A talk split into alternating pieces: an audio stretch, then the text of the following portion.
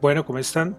Mi nombre es John Torres y este es un podcast especial eh, hablando de, criptomonedas. Eh, los que me han venido siguiendo en Twitter, en mi cuenta arroba Jonchu, saben que yo he estado hablando por el lado, por un ladito sobre el proyecto, sobre un proyecto que, que verdad me, ha impactado muchísimo.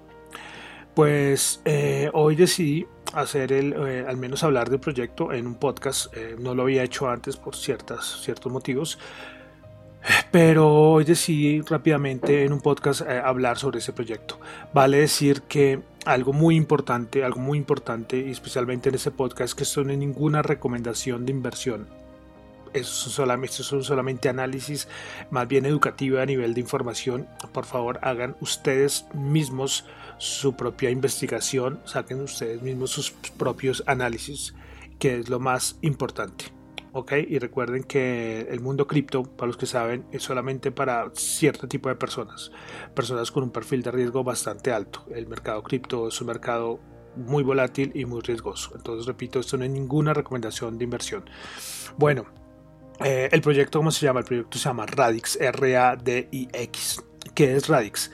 Radix es un proyecto que se baja de una tecnología distribuida diferente a blockchain. Nosotros actualmente conocemos casi todos los proyectos eh, más conocidos como Ethereum, Bitcoin, Solana, Cardano, casi todos se basan en tecnología blockchain porque es la más conocida. El 99.9 de los criptoactivos que, conocemos eh, están desarrollados en blockchain.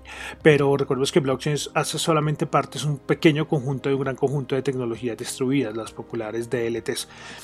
Eh, y entonces, ¿qué pasa? El problema es que blockchain tiene un, montón de problemas a nivel eh, a, nivel del trilema de la, de la blockchain. Pero ¿qué es el trilema de la blockchain? Imagínense ustedes en ese momento un triángulo y en cada punta vamos a poner, en una punta vamos a poner la descentralización, en otra punta la escalabilidad y en otra punta la seguridad. Eh, y la ideal es que cualquier proyecto de tecnología distribuida cubriera estos tres puntos, que fuera muy descentralizado, que fuera muy seguro y que fuera muy escalable.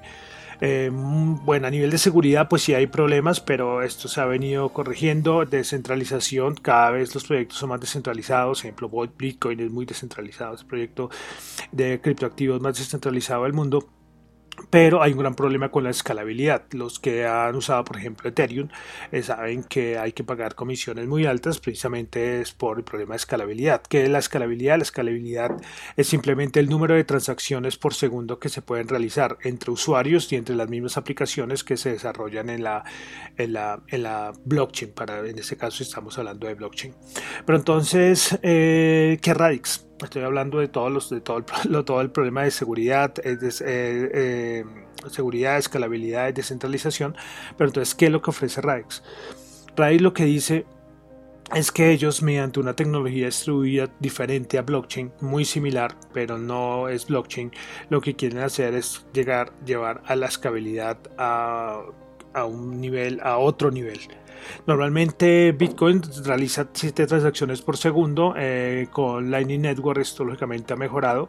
Ethereum realiza de 15 a 25 transacciones por segundo, con Ethereum 2.0 creo que llegará más o menos a las 100.000. Cardano creo que estará por 250, con Hydra, eh, que es la segunda capa de Cardano, van a eso también a, mejorarlo. Solana, que es la gran referente a nivel de escalabilidad en blockchain, su ideal es llegar a, las, a más de 50.000, 50.000, 60.000 transacciones por segundo pero Radix lo que dice es que ellos quieren llegar a un millón de transacciones por segundo. Esto es otro nivel, esto es, esto es impresionante. Porque, ¿qué pasa? El problema es que si eh, a nivel de finanzas descentralizadas, que es donde más se está apuntando ahora todos los proyectos de, de, de, de bueno, tecnología distribuida, especialmente blockchain, para llegar a competir con las finanzas centralizadas se necesita escalabilidad. ¿sí? Eh, un caso, eh, por ejemplo, Visa hace 45 mil transacciones por segundo. Pero para llegar a competir con las grandes entidades financieras, con las finanzas centralizadas, se necesita mucha escalabilidad. Y Radix lo que dice es que en su roadmap espera que al 2023 se llegue a un millón de transacciones por segundo y la idea es alcanzar la escalabilidad infinita.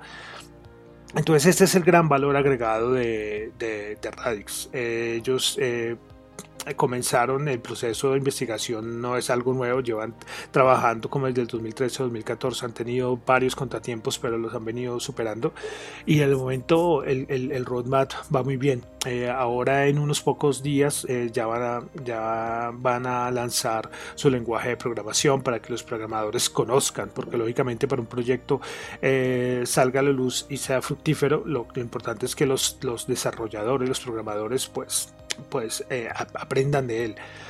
Eh, entonces es un proyecto apasionante. Eh, los invito a que visiten la página de, Radix, ahí está toda la información. Lean como siempre. Recuerden el white paper es muy importante para entender cualquier proyecto cripto. Ahí lo encontrarán y podrán ver que la gran propuesta de Radix es impresionante. Eh, entonces esto era rápidamente lo que, es el Radix, ya como les digo, cada uno haga su propia investigación, después ustedes sacarán sus propias conclusiones. Entonces para mí Radix es un proyecto que si llega a cumplir con su gran objetivo de la gran escalabilidad, será mucho mejor que Ethereum, será mucho mejor que Cardano, será mucho mejor que Solana. Y al mundo DeFi puede hacerle un bien inmenso para poder entrar a, a competir con las finanzas centralizadas. Bueno, entonces esto fue eh, un podcast rápido de lo que es lo que es Radix. Los invito a que sigan las cuentas de Twitter, los, los invito a que sigan sus redes sociales en Telegram. Y bueno, entonces muchísimas gracias.